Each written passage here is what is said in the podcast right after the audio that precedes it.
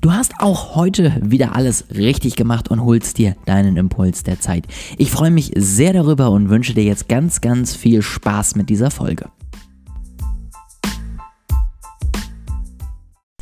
Heute möchte ich mit dir das Thema Psychologie im Marketing erst einmal abschließen. Es kann sein, dass wir auf jeden Fall nochmal darauf zurückkommen, aber im Moment reicht das Ganze erstmal. Nächste Woche wird es dann noch mit anderen Themen weitergehen. Ich werde über das nächste Jahr ein bisschen sprechen und hoffe, dass ich bis dahin zumindest schon mal zwei Interviews dann aufgenommen habe.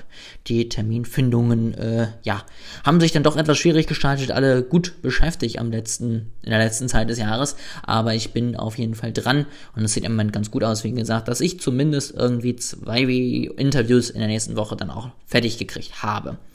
Ähm, Genau, das einmal kurz als Einleitung. Jetzt gehen wir in das Thema Storytelling. Warum ist Storytelling so unglaublich wichtig und was sollte man ähm, beachten? Ganz grundsätzlich erst einmal Menschen lieben Geschichten. Deswegen erzählen wir uns gerne Geschichten, deswegen erzählen wir uns viele Geschichten und deswegen haben wir gelernt, Geschichten zu verstehen. Ja, also Botschaften aus Geschichten zu verstehen, zu verarbeiten zu können und diese auch weiter zu erzählen. Geschichten regen zum Weitererzählen an. Geschichten sind interessant, ja. Geschichten bringen einen dazu, darüber nachzudenken, sich damit zu identifizieren All diese Gründe sorgen dafür, ja, man kann Spannung aufbauen, man kann Veränderungen erklären und ähnliches, dass Menschen einfach Geschichten lieben, ja. Und gerade das Thema Spannung, du kannst eine Geschichte unglaublich gut mit Emotionen beladen. Und Emotionen sind ein unglaublich wichtiger Treiber für Erinnerung und für die Verarbeitung von Wissen. Ja, wenn du Emotionen letztendlich hast und diese Emotionen, äh, die Informationen in Emotionen verpackst, dann führt es tatsächlich dazu, dass du einfach die Dinge einfacher und besser aufnehmen kannst, als wenn sie als sachliche, einfache Nachricht rübergebracht werden. Das ist bewiesen, das ist psychologisch nachgewiesen und deswegen unglaublich wichtig, dass du das nutzt. Ähm, eine Story, wie gesagt, verbindet all diese Elemente. Ja, zum einen, dass es eben Spannung aufbaut, zum anderen, dass gute Entwicklungen erklärt werden können. Ja, zum dritten einfach diese diese dauerhafte Nutzung von äh, Geschichten, seitdem es die Menschen gibt. Deswegen sind Stories so unglaublich wichtig. Wie kannst du eine gute Story erzählen? Mm, es gibt so zwei ganz einfache Modelle, wie Stories erzählt werden können. Äh, die möchte ich euch hier einmal kurz vorstellen. Noch mehr Informationen dazu gibt es dann auch in dem Video auf meiner Online-Plattform, wo ich jetzt die letzten Videos heute noch drehe, damit ich es nächste Woche fertig habe, wie versprochen. Und dann die Psychologie-Basics dort hochladen kann. Wenn du dir dann noch mehr zu anschauen möchtest, dann schau mal in den Link in der Beschreibung. Da findest du noch ein tolles Angebot für meine Plattform.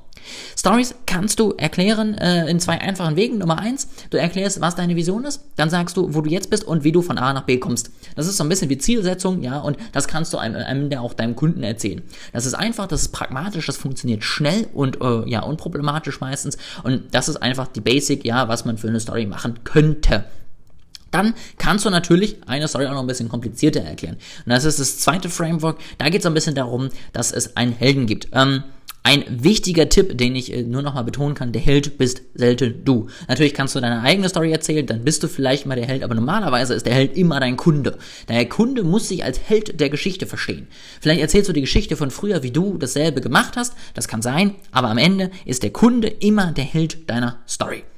Und dieser Kunde hat jetzt ein Problem, dieser Held, ähm, und bekommt letztendlich, ne, also am Anfang wird so ein bisschen die Ausgangslage beschrieben, dann kommt es zum Problem, ja, dann kommt es zu dem spannenden Teil, ja, wo er nicht weiß, wie es weitergeht, dann kommt der Mentor. Das ist jetzt deine Aufgabe, du bist der Mentor, erklärt, wie es funktioniert, der Kunde ist glücklich, erreicht sein Ziel, setzt das um, was er wollte und kann das Ganze dann entweder anderen weitererzählen, ja, oder sitzt in einer ganz neuen Realität, je nachdem, wie du den Ausgang haben möchtest. Das ist die zweite Story und da wirklich diese, diese, diese Erklärung, ja, mit dem Helden und dem Mentor, mach deinen Kunden immer zum Held, ja. Der Kunde wird es lieben, wenn du ihm erzählst, wie wichtig er dir ist und dass er der Held deiner Story ist. Ja, weil er sich dann eingezogen gefühlt, ja, weil er sich sieht in dieser Story und nicht nur irgendwie von außen zuguckt. Deswegen der Kunde ist der Held, du bist sein Mentor. Das ist mir ganz wichtig, deswegen betone ich das jetzt hier noch einmal zum Ende. Ansonsten, das wollte ich dir auf jeden Fall nochmal mitgeben, damit du Bescheid weißt, wie du zwei Möglichkeiten eben gut Stories bauen kannst.